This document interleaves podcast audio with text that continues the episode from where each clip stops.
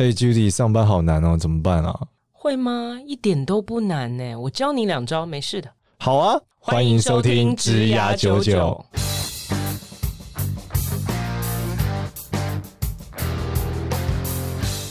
欢迎收听职涯九九，这是由领袖一百职涯贵人引入计划所制作的节目哦。Hello，大家好，我是简少年，欢迎收听职涯九九，欢迎我们另外一位主持人 Judy。大家好，我是 Judy。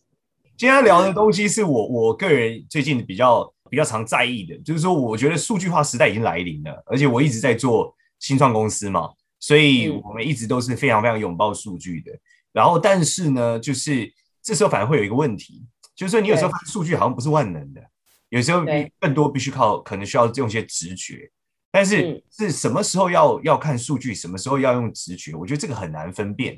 往往我在这中间都有很多的矛盾。所以，我们今天也想来跟 Judy 聊聊，就是当你在做这种商业决策的时候，或是公司提案决策，你在观察的时候，什么时候你会选择使用直觉啊？我其实都还蛮交互在运用的耶。呃，你自己有很多的经验，是你分析了非常非常多数据，然后也依据数据做了判断，然后最后发现，呃，事后回来看是错的吗？有有很多这种个人亲身经验。啊、呃，我觉得有蛮多的，例如说，嗯、呃，因为说你在既有，因为我觉得不一定是所谓的数据，就是我们都讲资讯好了，就你觉得你现在收集了很多很多资讯，可是你从现在的资讯面来看，你这件事其实应该是没有任何的机会，或者说这件事这个方向感觉这个决策它在投报率上是不合理的，就是说这个投入本身看起来是绝对不会有适当的收获的。因为他在数据分析上是这样，嗯、可是从直觉来看，就是说你推敲他在这个行为模式上的时候，好像会有。那你最后我选择是赌一把嘛？那这里面有一个案例也可以跟大家分享，主要是我觉得讨好喜自身发生的案例嘛，就是在大陆的时候，我们记得那时候大陆有一个微信里面有服务叫小程序，对，小程序发表的时候呢。呃，所有的那时候，我们北京周遭所有的公司都非常关注这一点，然后非常投入这一点。然后，可是那时候小程序释放的讯息跟功能很有限，所以呢，我们在看这个东西的时候，会觉得不管从任何现在既有的资讯来看，我都不认为它值得被投入去开发，或是说讨好喜必须要使用小程序，因为我们在它既有的的功能上的时候，我现在就能用 Web 或是用。啊，呃，呃，我可以用 Web 就可以实现了。我实在想不出任何理由，我需要使用小程序来实现这些东西。甚至效能上，我觉得体验也没有显著的差异。那在这个研究上的时候，我们还是不知道为什么。然后看起来他那时候也没有很明确的收费模式，所以他也无法变现，然后不能留存，就是说，呃，他没有会员制，所以他跟 Web 说你可以注册成淘淘喜会员不一样，他没有会员这件事。它本身只是微信里面内部的一个授权，所以你很难直接去呼叫回用户，这是很不一样的。就你有一条 email，你可以发 email 给他，你有他的这个这个 app，你可以推播给他。可是，在小程序里面，你是什么都不能做的。那这个时候，我们就觉得我们不，我们在想不出为什么要做。但是我的 partner 就我产品经理说，他觉得一定要做，原因是因为他认为一个新的东西一定有它的一个新的可能性跟价值。然后我就问他说：“那因为我是一个很重逻辑的人嘛，我就说那你说说看。”他就说不过来。然后我就说：“可是既然我我觉得我觉得我们手上的资讯是这些，但是周遭这么多人关注，一定有他的原因嘛？那可能是我看不透。那不如我们就投入试试看好了。反正我觉得公司里面我们后来决策后结局是投入，因为在我们的资源底下，我们是可以承担这一个投入后的没有意义这样子。我认为是可以试错的，然后我就去做了。”就后来，呃，有一个巨大的、巨大的收获，就是我们就是因为投入了小程序之后，发现，呃，其实，在绝大部分的网络服务，像不管你看 Facebook 或是像你看呃 Instagram，现在都有限流的问题。就是说，你现在在粉丝页你发一篇文章，并不会你所有的粉丝都看到，这是不会发生的。就像你你 Facebook，因为它人用的太多嘛，然后限流嘛，对吗？但最早的 Facebook 不是这样的。所以呢，在我们投入小程序的时候，发现一件事，就是微信本质上在呃，它原来公众号体系上的时候，就是类似 Fan Page 的时候是限流的，但是在小程序上是不限流的。那因为它不限流，所以我们的东西本身病毒扩散速度很快。那也在一瞬间，我们在七天就有四千万的人授权给我们使用，那是淘淘喜在小程序上非常大收获的一个关键。在那个时候，然后我们甚至可以导流到我们的服务里面进行变现，大概是这样。那这个就是依照直觉做的决策，但只是最后结局是好的。但是其实开头那时候从数据面我完全是看不出来它任何的价值。对，那当然事实从后面回推，那是因为我没有理解过限流与不限流这个思维点，因为它不在数据上嘛。因为我他也没有公开来说我就是不限流，就像 FB 不会公开来讲我限流一样。所以在这个推销的过程中，最后是这样。那这是我的一个例子，想听听看 Judy 的意见。我觉得你刚刚讲的很好，就是呃，你在面对一个新的呃新的商业模式或者新的商业应用的时候，呃，你所有的资讯可能都不支持你去做这个决定，但是就是因为它是一个新的，所以也有可能你理解它的方式，你理解它的角度是过去没有过的经验值，所以你要用你过去。截取资讯、分析资讯跟判断资讯的方式去做一个其实全新的应用的判断，那本身来讲，它本来就是一个有一点危险的事情。那我自己比较大的呃呃比较大的心得是这样，就是说，因为其实什么东西叫做直觉？直觉通常准的时候，它是比较是，其实直觉就是说你对这个事情的经验。已经多到你不需要经过这经过这些分析跟数据的搜寻，你其实已经反射动作了。你你不知道你其实有经过这些过程，好，就是其实你已经自动的在你的脑子里面，好，经过了呃收集、分析、判断这样子的过程。只是这个过程快到你已经过去可能做过无数次，所以它就变成一个反射动作。这个对我们来讲叫直觉。对不对？其实我们最常用直觉是对人的判断，比方说，你看一下这个人，说，哎，他是不是一个呃，我觉得我可以好好相处的人？他是不是一个我呃能够呃合作的人？那他是不是一个心机很重的人？他是不是一个奸巧的人？对不对？我们常常可能在心里面对人的第一印象，可能心里面会有一些判断。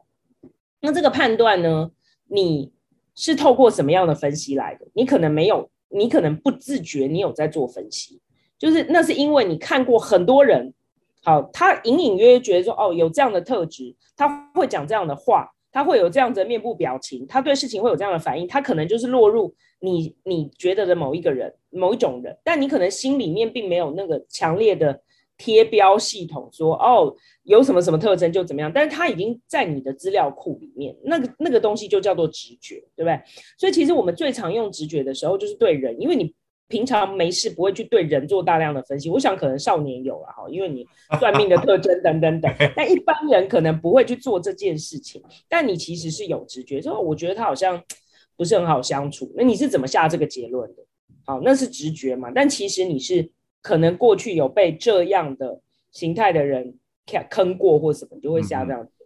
所以呢，这个东西就是说，你要用直觉的时候，一定是你过去的这个经验，它是嗯有的一个判断，你你一定还是有一个赖以为为基础的这个这个评估跟分析的模式。那我自己觉得用数据相对是危险的，是说。呃，其实就是你刚刚讲的这种状况，就是它是一个全新的状态。好，那呃，我记得呃，你如果回到就是投资的这个角度哈，就我比较熟悉的这个领域的话，我们在两千年那个时候，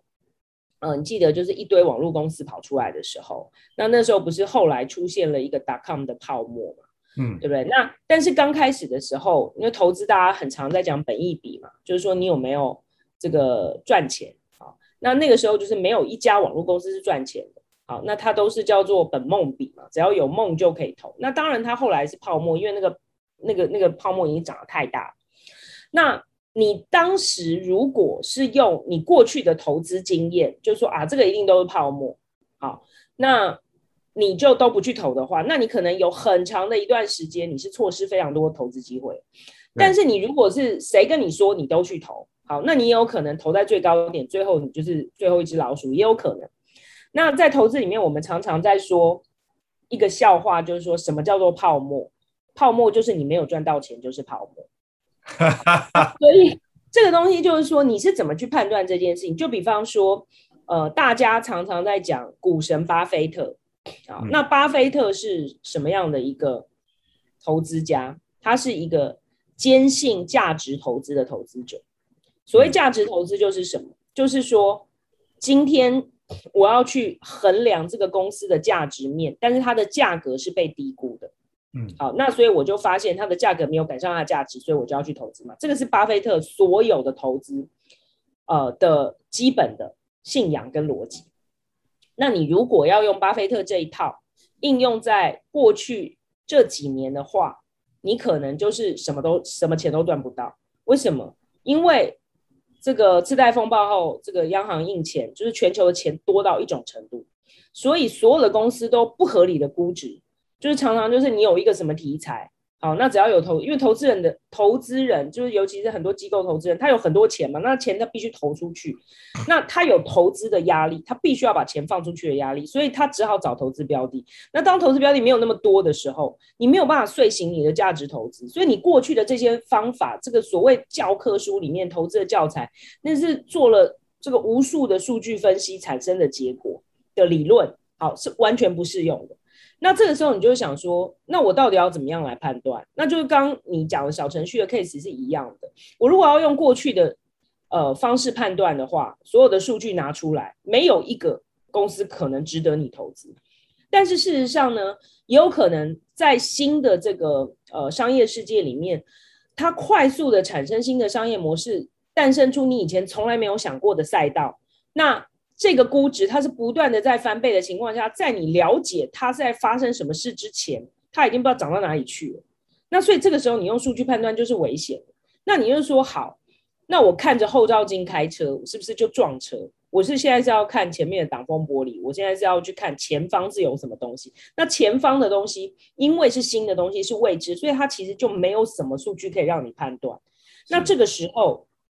你要怎么去做这件事？就是说，第一个你没有办法判断数据，第二个你可能直觉也不准。那我自己的经验是这样，就是说，比方说我现在好，我现在也在创业嘛，好，那我在创业呢，我可能要做的呃服务，我的 TA 是二三十岁的呃上班族，好，假设来讲，我的 TA 是这样，那我自己呢要做的服务的对象，呃的这些经验是我完全没有的。那所以呢，尽管我会觉得说，比方说我会自我自我质疑说，哎，这个这个服务到底有谁要用？这个产品到底有谁要用？但是因为我不是 TA 嘛，嗯、那我就会觉得说，你跟我讲的，我这个直觉，我尽管是一个还蛮相信我自己直觉的人，但我会知道我的直觉该用在什么地方。那我今天面对我的这些 TA，我知道我的直觉是不管用的，因为我不是他们。我觉得没有用的东西，不代表别人觉得没有用。我代我觉得我很想买的东西，不代表别人想买。这个时候，我就会去相信这些人的意见。那当然，如果这些人，呃，所谓的我的 TA 族群里面，我们有很多的数据可以支撑的话，这个时候我就会去相信这个数据。所以，我觉得其实最后是回到你自己过去的经验值是不是管用，能够用在这个事件上，这是取决于你要不要用你的直觉。第二个就是过去的数据分析。到底在应用在现在你所面对是不是一个新的赛道，是不是一个新的应用？如果是的话，可能它的呃适用性就会低。那这个时候你可能就要去呃相信一些比较相关的权威领域的意见，好，可能是不同的别人的直觉，不是你的直觉。如果没有数据可以参考的话，但如果有。呃，新的赛道、新的应用，有一些数据可以参考的话，那你也倾向于去收集那个方面不是你经验值的数据。所以我觉得这个还是你对你自己的判断。你对你自己判断就是说，你手上所有的数据适不适用于你现在所面对的环境？那你你过去的经验值产生的直觉适不适用于现在你所面对的情况？那里面我我觉得延伸到我们今天还回到我们主题上职涯嘛，里面我觉得最容易发生的。呃，困难点，刚刚我们已经讲到了，就是说什么时候相信直觉，什么时候相信数据。那我觉得这个事情往往在职涯里面会发生的，可能是老板很多时候会用直觉打脸你的数据。嗯，那以前来说，我觉得绝大部分老板应该都是对的啦，毕竟产业它有很多经验嘛，还有还有办法等很多想法嘛。那以前数据的收集模式也没有那么容易，可能没有那么完整。但是现在的话，刚好面临到这个数位转型的时代开始发生嘛。那在数位转型的过程中，一定会发生很多这样的冲突。就是第一个是整个消费形态有很大的转变，然后呃，消费者的使用的这个习惯跟认知也急速的在改变着。那甚至是时空环环境都已经超级不一样了。那这时候你要怎么样说服你的老板相信你手上所谓的数据？这个 Judy 会怎么建议？因为应该有蛮多场景，我相信我们的听众是会发生的。就是说，他认为是 A，但老板认为是 B，而数据上看起来证明老答案是 A，但是他又很难直接拿这个数据打脸老板，说这是 B，因为老板的面子这种在嘛，那要怎么办？我觉得这个可能分几个啦。第一个就是说，你要先去判断一下你老板，因为老板一定都会有一些直觉。好，那这个直觉我刚刚讲了嘛，其实是过去经验的累积。嗯、那可能从部署的角度会觉得说，你的经验现在就不适用了，现在的环境不一样了嘛。对。那现在的环境你要相信我们现在所看到的数据嘛，因为我可能没有，就是我身为一个部署，我可能没有足够多的经验值可以去说服你，或者是我的直觉一定输给你的直觉，那我只能拿数据来说服你。嗯、那我要怎么样来让你呃被说服？好，那。让我们去做这个决策。那我觉得这个点是说，第一个，呃，我觉得还是要判断一下老板是不是属于刚愎自用型。好，因为有的老板呢有非常丰富的产业经验，好，然后呢他喜欢倚老卖老，好，那他喜欢刚愎自用。那如果是这样的话，呃，我觉得你可能能够去做的空间就会有限。好，像我自己呢是属于我会喜欢。呃，大家告诉我很多反对意见，但最后我会，我还是会综合我自己的经验值去做判断。但是我会希望有反对意见，有不同的观点，特别是在我呃不是属于那个族群的时候，就是我我们要做的服务跟产品的对象不是我有经验值的 TA 的时候，那我会希望呃，比方说我的同事们搞不好就是这个会使用这个商品或服务的世代，那我就会呃比较听他们的意见。那最后我会综合判断。那我觉得你要先判断你的老板是什么样的人。好，那有的人就是被说服的呃可能性很低，然后或者说他比较固执，或者是他觉得他非常的需要证明他是对的。有的老板还是这样。那这个时候你可能真的能够做的事情就有限。那可能你比较适合的方式，先让他摔几次，反正是他做的决定。那反正呃扛责任是他嘛。那你只要确保。不会因为，比方说，有的时候最糟的状况是，哎，我给你建议，好，我建议做 A，结果你告诉我你的直觉是 B，然后那我因为拗拗不过你嘛，我就听了你的建议，呃，决定做了 B，就完了以后失败，你还怪到我头上，你知道这是最惨的。这个很常见。对，那你如果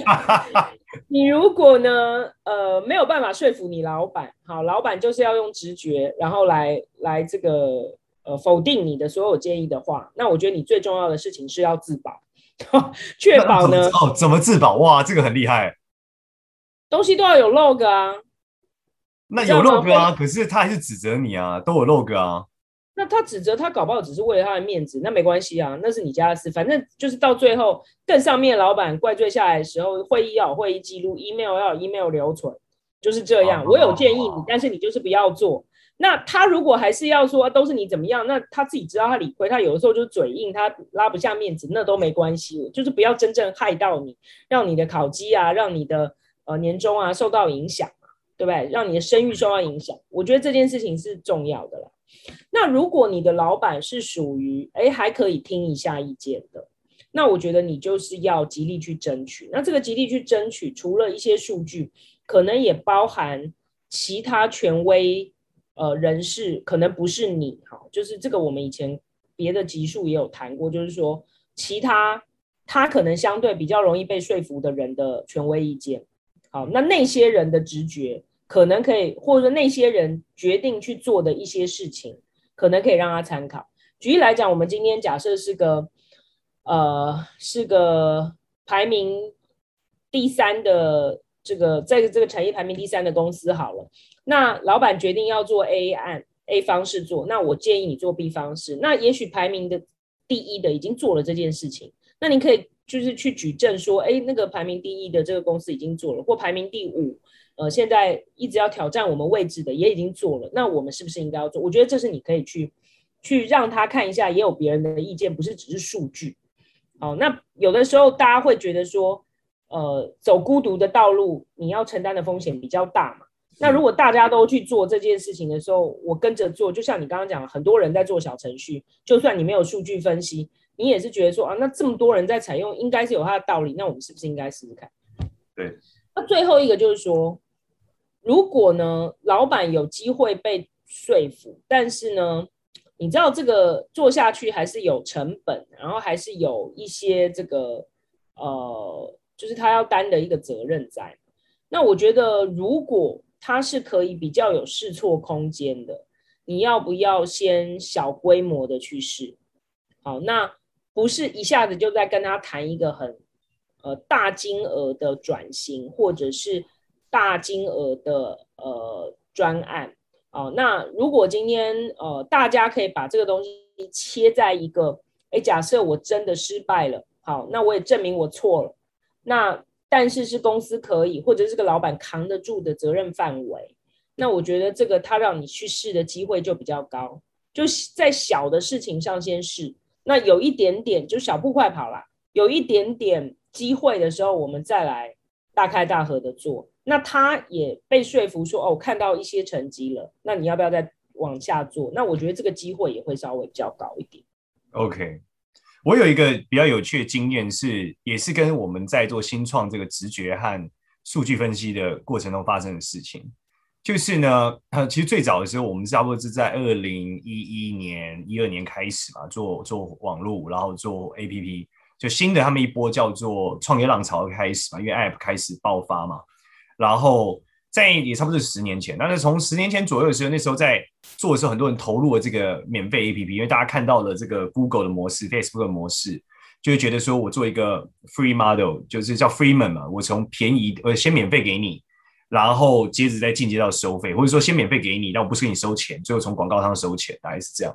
那那时候有一个比较有趣的是，呃，在一六在一七年的时候，那时候在北京我遇到一个一个很好的朋友，他之前是做 App 创业，然后很厉害。他这个刚开始就从国外非常好的呃学校毕业，然后进了非常好的公司，然后后来决定要退回台湾创业。那他那时候做了一个免费的 APP，其他后来失败了，就是说他结局没有那么那么好，应该这样讲，算是相对没有那么成功了。然后呃，我就问他说：“那如果回推到现在回去看你以前，你会觉得为什么你会失败，或者说这件事情到底是什么？”他说他当初直觉认为，因为他在国外受很好的教育，非常跟科技非常有关，所以他就觉得说，当初我认为。啊、呃、，AI 的时代会来临，绝对会来临，所以我决定投入 AI 创业。但是二零一一年，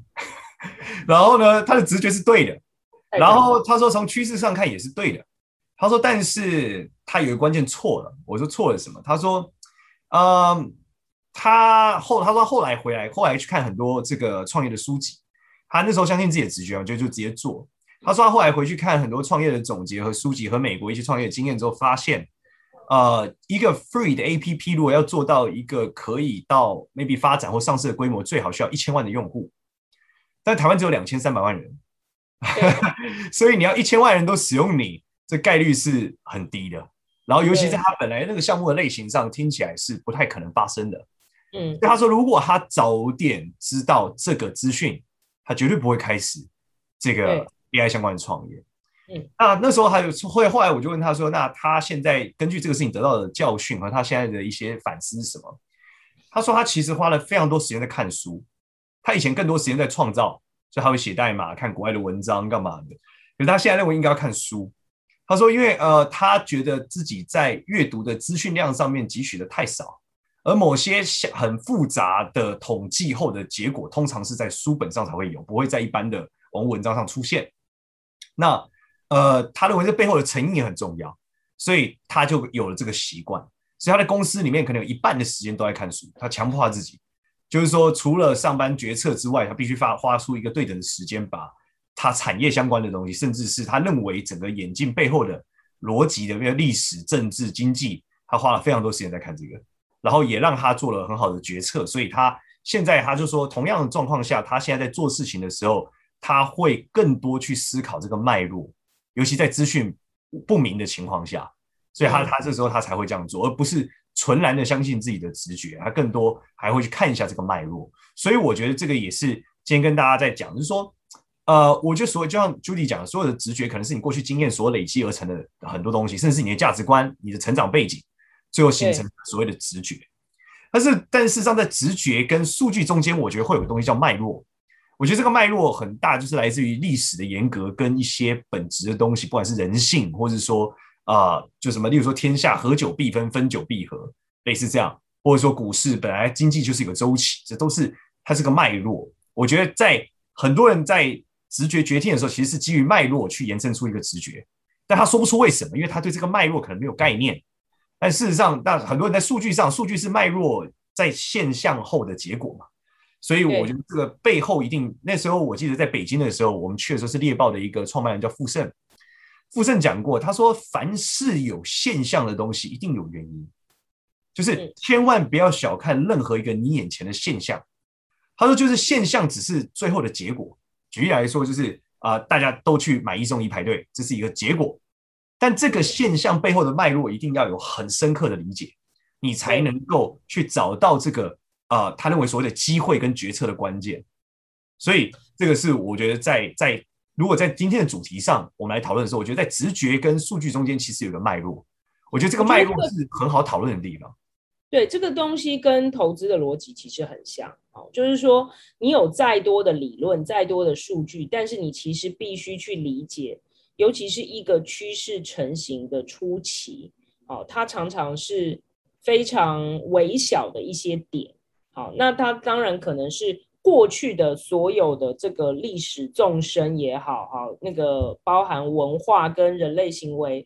的一些改变，好，促成的那个所谓我们叫燃点，好，那个 tipping point，然后最后等到大部分人发觉的时候，它已经变成了一个趋势，但是你。倒推回去，这个就是刚刚少年讲的脉络。所以，如果你不去呃理解这个脉络，纯粹看数据的话，会常常发生我们讲的所谓统计上的谬误啊。那因为数据就是一个统计学，但是你常常会发现很多人呃逻辑不够清楚，或者是对后面的这个脉络的成因呃不够理解深刻的话，你会去发现说哦，因为我抓了 A 跟这个 B。好，两个这个变数呢，发现它们有正相关，所以你呢希望有 B 的结果，你就去增加 A。可是其实 A 跟 B 它两次两个根本就不是自变数跟因变数的关系，它并不是因果关系，它只是刚好产生这样的结果。那你会发现非常多人在做数据判断跟分析的时候，都很倾向于自己用一些数据去跑出一些结果，觉得说哦那。这两个东西是相关的，可是事实上，它背后可能是有一个 C 去推动这个 A 跟 B 的相关，但是你其实并不理解到那个 C 的情况下，这就会落入所谓统计的谬误。那这个就是常常你纯粹去相信数据会产生的一个灾难。好，那这个东西我觉得是搭配，所以回头来讲，今天的题目就是说，你如果是在职涯，甚至整个人身上，我觉得这些东西是不能够偏废的。好，就是说，你随着你的职场的经验越来越多。好，你一定直觉会越来越强，但是呃，你一定会需要辅以一些数据，特别是现在的呃整个商业模式跟应用哈，跟产业的日新月异的程度是史上可能过去都没有过的程度。那你怎么样去对这个收集有数据有一个这个正确的判断？那可能搭配刚刚少年讲的这个脉络的纵深，那同时不断的去更新你在直觉这件事情上产生的这种程式。啊，因为你的直觉呢，有可能是你的优势，也有可能是你的限制。好，因为你直觉太强，这个我们常常讲说挑战老板，就是说他都用他的直觉，其实他那是过去的那一套，这件事情已经过去了。你有一天也会变成你老板这样，那你怎么去不断的在这个过程里面交互运用，并且要保持自己的觉察？我觉得自我觉察是很重要，就是说你要理解，不仅要知道你知道什么，你要去。呃，有一个高度的警觉，你有可能不知道很多事情，那你去利用你知道的事情做判断，也有可能你错失了你所不知道的事情，让你判断错误。那我觉得这件事情是很关键。那再回到刚刚最后讲说跟老板的互动，就是说，我觉得总结就是说，你要先去评估一下你老板是不是一个心胸开阔、好愿意被接受挑战的人。那其实我觉得你可以去观察的是说。有一种人，他是自己都会挑战自己，自己都会推翻自己的。好，他有时候前面讲一讲，当然我们常常会说这种人说风就是雨，明明昨天说这样，今天又说那样。好，他可能呃也不见得是一个定性，但问题是说他至少会推翻他自己讲的事情。嗯那代表说他愿意去看看不同的可能性。那这种的话，我觉得去争取的机会就高。好，那不然的话，你就是要做到自保，让这个老板的决策不要最后如果失败了，不要连累到你。好，那如果可以去争取的话，小规模争取，让这个试错的成本变低。好，那这个就比较有机会挑战一些新的做法。同样在最后的时候，我觉得一样，就是我们反过来就是要提醒一下，呃，我觉得新时代吧，用数据的时代，就是人最可怕的东西还是自己骗自己啊。就有时候数据支撑，就像 Judy 讲的，那个数据只是为了支撑你自己想要达到的结论，那这时候就非常。画靶再射箭这样子。对，那先射箭再画靶。对啊，因为你会有所谓你的偏好嘛，甚至是你会有所偏颇，那你会把一个错误的数据做一个错误的推论来支撑你一个错误的方向，嗯、那最后你得到的不是数据分析的协助，嗯、反而是他害了你，就是无法正确的判断资讯，那这个是你相对代价可能就会很大。对，就是如果你你的老板又接受让你去尝试，那你也没有控制它的风险的时候，它最后可能会是一个很可怕的灾难。所以小规模的试错，我觉得是好的啦。不管是谁对谁错，这个重点不是要针对错，而是真的要要成功嘛。对。那你从小的规模的话，你成功有机会往下延伸，失败也不会损失太多。这样。